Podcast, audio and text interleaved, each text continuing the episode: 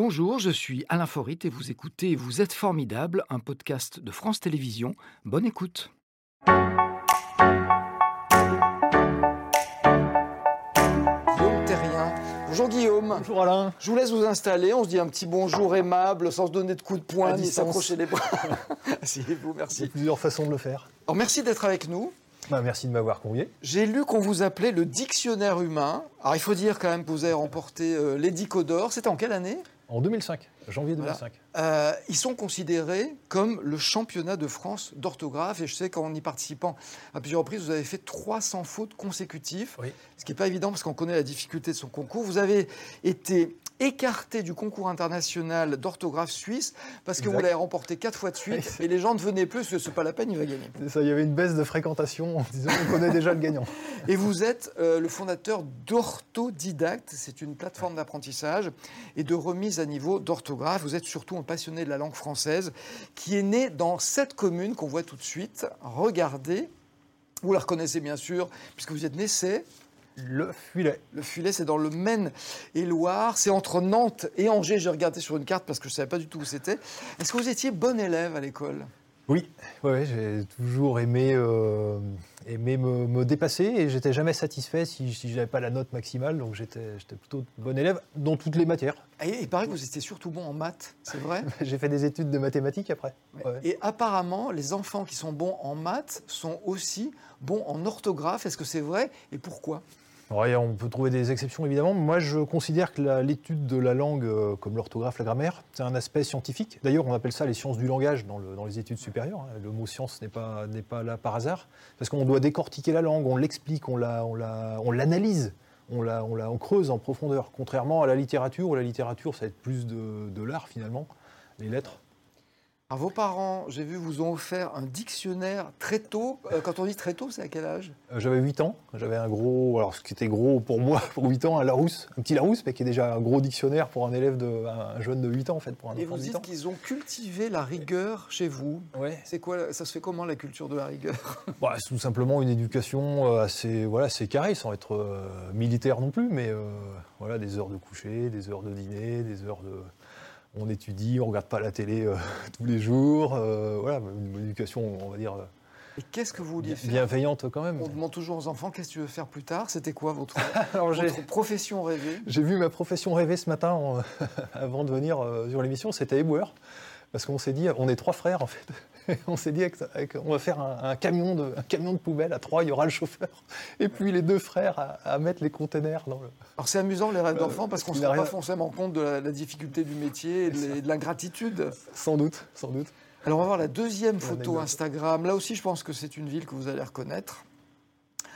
Et même ceux qui ne la connaissent pas la reconnaissent Et quand même pour son fameux téléphérique. C'est sûr, c'est Grenoble. c'est Grenoble. Euh, Qu'est-ce qui vous a emmené dans cette ville puisque vous y vivez aujourd'hui? Oui, c'est ça, les études. Donc, je suis arrivé à Grenoble il y a une vingtaine d'années euh, pour les études, en fait. Euh, Puisque j'ai fait des études de mathématiques, comme on l'a dit, mathématiques, informatique. J'ai passé des concours après, euh, après Maths Sup, Maths Sup, Maths Et comme c'est souvent le cas, quand on fait ses études dans une ville, finalement on y crée des liens. C'est ça. On s'y Les installe. premiers réseaux, premier réseau professionnel, j'ai fait mon stage de, de fin d'études dans une entreprise à Grenoble. J'ai commencé à constituer des, bah, des- des amitiés aussi euh, très fortes avec les, avec les camarades, les, les- les- les amis d'école.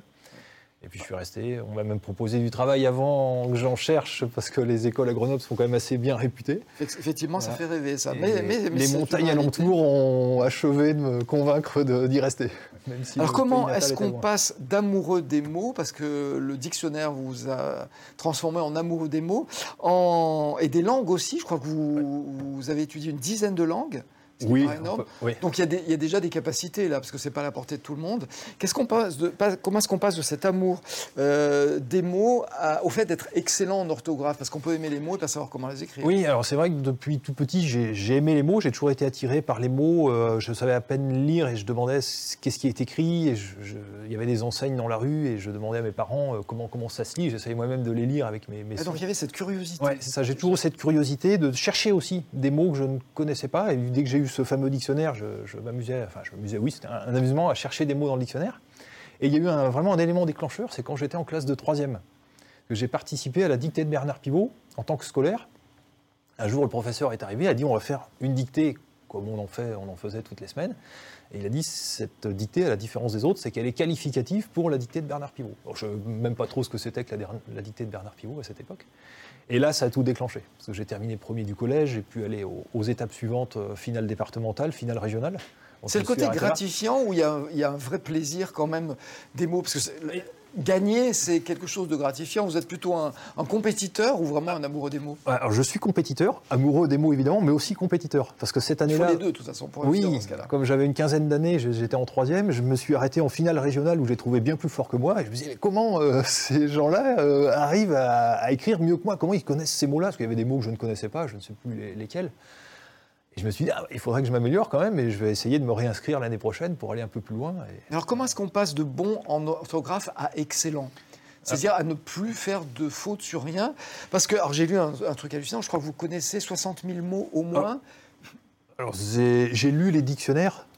Alors entendons-nous bien, n'allez pas dire à Après, vos enfants euh, lire le dictionnaire et tout. Là, c'est l'étape, on va dire l'étape ultime. La première étape, c'est de lire abondamment des lectures vraiment éclectiques, très variées. Euh, du roman, de la, de la, revue scientifique, de la BD, pourquoi pas. Pour être en vous, contact avec un maximum Vous de lisez euh, Tintin, il euh, y a du vocabulaire avec le capitaine Haddock, vous apprenez plein de choses, le bachibouzouk, etc. Et la deuxième, la deuxième composante importante, c'est d'avoir cette curiosité de chercher des mots. Vous ouvrez le dictionnaire à chaque fois que vous avez un doute. Quand je dis ouvrir le dictionnaire, papier ou numérique, hein, aujourd'hui il y a des choses numériques tout à fait équivalentes et même mieux euh, avec des fonctionnalités de recherche, bref. Donc ayez cette curiosité euh, de ne pas laisser les mots de côté. Voilà, il y a des mots qui circulent, vous vous posez des questions. Mais quand on a bien des quantités aussi extrêmes de mots, est-ce qu'à un moment donné, la mémoire photographique joue ou c'est pas ça du tout? Euh, J'ai une bonne mémoire photographique. C'est vrai que je, je, ouais, je, peux retenir des mots euh, en les ayant lus une seule fois. Euh, ce qui m'a beaucoup servi quand j'ai étudié le dictionnaire. Encore une fois, c'est pas le, il faut pas se donner cet objectif quand on est à, à l'école, hein, bien sûr, mais pour être dans les, dans les championnats d'orthographe, pourquoi Alors, pas on va, on va vérifier votre, votre, votre mémoire et votre capacité à, à, avoir des, des, orthographes exactes avec la question formidable tout de suite. Guillaume, vous qui êtes excellent en orthographe, pouvez-vous nous épeler les mots cirrhose, coccyx et quinaman? Il y a un petit exercice Alors, quand, ah oui, même. quand même. Alors attention, oui. Parce que cirrhose. Si, la cirrhose C-I-2-R-H-O-S-E. C'est bon. Coccyx. Coccyx C-O-2-C-Y-X.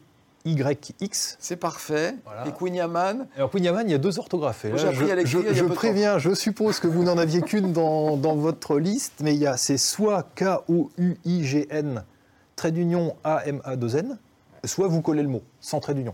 On peut aujourd'hui l'écrire attaché. Moi, je l'avais bon sans rien entre les deux. Donc, oui, c'est une fausse orthographe. Non, non, c'est bon. C'est ce que je vous. Si... C'est la deuxième, euh, la deuxième ah, graphie, tout Très attaché. Bien. Donc, c'est pas collé. Ils sont séparés. Soit il y a un trait d'union, soit c'est collé. Ah d'accord, ben moi j'avais une troisième orthographe. Avec, avec un deux espace mots sans trait d'union. Alors voilà. ce ne serait pas accepté dans nos concours d'orthographe. Ah ben vous voyez, donc on ne peut pas faire confiance à la télévision. non, c'est aussi pour dire qu'il y a plusieurs dictionnaires, que les dictionnaires n'écrivent pas toujours de la même façon, et puis les mots récents, euh, le temps qu'ils se qu sédimentent dans la langue française, on peut les trouver de plusieurs façons. On parlait de mémoire photographique tout à l'heure pour euh, vraiment imprimer euh, l'orthographe des mots. Est-ce qu'il y a des moyens mnémotechniques aussi? Je dis bien mnémotechnique, je ne sais pas si on le prononce, le N, mais il existe. Oui, c'est ça, on le, on le, prononce bien. J'étais en formation hier et j'en ai encore parlé parce qu'on entend beaucoup à tort mémotechnique. Et juste pour l'anecdote, c'est la même famille qu'amnésie. Amnésie, amnésie mnémotechnique. Mémoire. Et là, je réponds exactement à votre question. Voilà un excellent moyen mnémotechnique, c'est de faire appel aux mots de la même famille. Quand vous, tout le monde connaît amnésie, vous saurez maintenant le rattacher à mnémotechnique. Voilà, on et fait le lien avec la, la mémoire, voilà, donc le M et le N. Les mots de la même famille, vous saurez qu'il faut prononcer le N. Et donc, est-ce qu'il y a des moyens mnémotechniques? Ah, donc, Ça s'en est un. Ça s'en est un, et euh, le but, c'est de, de, trouver euh, les moyens mnémotechniques qui permettent de, de retenir les mots qu'on a du mal. Chacun a ses, a ses bêtes noires. Hein. Moi, je ne savais plus pendant un, un moment le, le, mot baril. J'ai toujours eu un problème avec le baril. Est-ce qu'il y a un R ou deux? Ah oui. Vous savez pourquoi? C'est parce qu'en anglais, il y en a deux. Barrel. Barrel, d'accord. Le baril, il y a un, R. Et le moyen mnémotechnique que j'ai trouvé, donc je me le suis vraiment forgé, je l'ai trouvé nulle part. J'ai trouvé que c'était l'anagramme. L'anagramme, c'est les mots formés avec oui, le oui. lettre, du, du, mot Blair. Le nez, le Blair. Ah, donc le jour donc où j'ai trouvé ça, ça, ça Blair, je ne vais pas mettre deux R à Blair. Ouais. Donc baril, un R. Très bien. Voilà. Et là, depuis ce jour-là, j'ai su à tous les coups écrire le mot baril. La dernière faute que Trouvez vous chacun vos, vos, moyens mnémotechniques. Faites cet exercice. C'est quoi la dernière faute que vous ayez faite? Euh, Alors, la dernière faute que j'ai faite, alors je dois quand même vous dire que je suis plus trop euh, du côté des candidats maintenant, mais des organisateurs de dictées. Faire les Donc, dictées. voilà, c'est ça. C'est ce qui fait- va arriver dans quelques instants. Euh, J'ai lu que vous aviez un mot préféré sur lequel on ne peut faire que des fautes, qui est Kenictis, qui est euh, une sorte de poisson. Oui. Et ça s'écrit. Ah bah dites-le moi, tiens. Alors attention, accrochez-vous. CH, Ouais. AE collé. E- AE collé, c'est extrêmement AE, rare dans la langue française, il y en a une dizaine. NI, CH, TH, YS. C'est parfait, il est incollable ce bonhomme. Il y a des fautes que vous entendez souvent et qui vous écorchent les oreilles? Alors il y a des fautes, euh, oui. euh, Alors, on n'est plus dans l'orthographe, mais dans on le. plus dans la, la prononciation. Les, les liaisons, quand on dit euh, avec 100, 100 euros. Alors, je, je vous pose la question, voilà. 100 euros Ouais, c'est ça, c'est bien. et, et 100 euros, ça veut dire qu'on n'a rien dans les poches. Oui, 100 euros, ça n'a pas de sens puisqu'il n'y a pas d'S à 100. Donc on ne peut pas dire 100 euros. Le nombre, hein, il parle. Bien nombre. moi, je veux dire qu'il y a sur Voilà. des choses moi, qui me heurtent les oreilles, qu'on entend de plus en plus souvent, Ouais. euh, et notamment chez nos confrères journalistes, c'est parcs et jardins. On met un E Oui. alors qu'on doit dire parc Oui. et jardin. Oui. L'ex-directeur, Oui, très bien. alors qu'on ne met pas le. Il Oui. n'y a pas de. Oui. Et alors, on a un ministre à l'intérieur qu'on appelle toujours Gérald Darmanin. Exact. Oui. Exact. Et Gérald, Gérald Darmanin. Ça vous énerve, ça ou pas? C'est un phénomène quasi normal en langue française parce que dans Gérald Darmanin ou tous les autres exemples que vous avez cités, il y a plusieurs consonnes d'affilée. Gérald Darmanin. Ouais.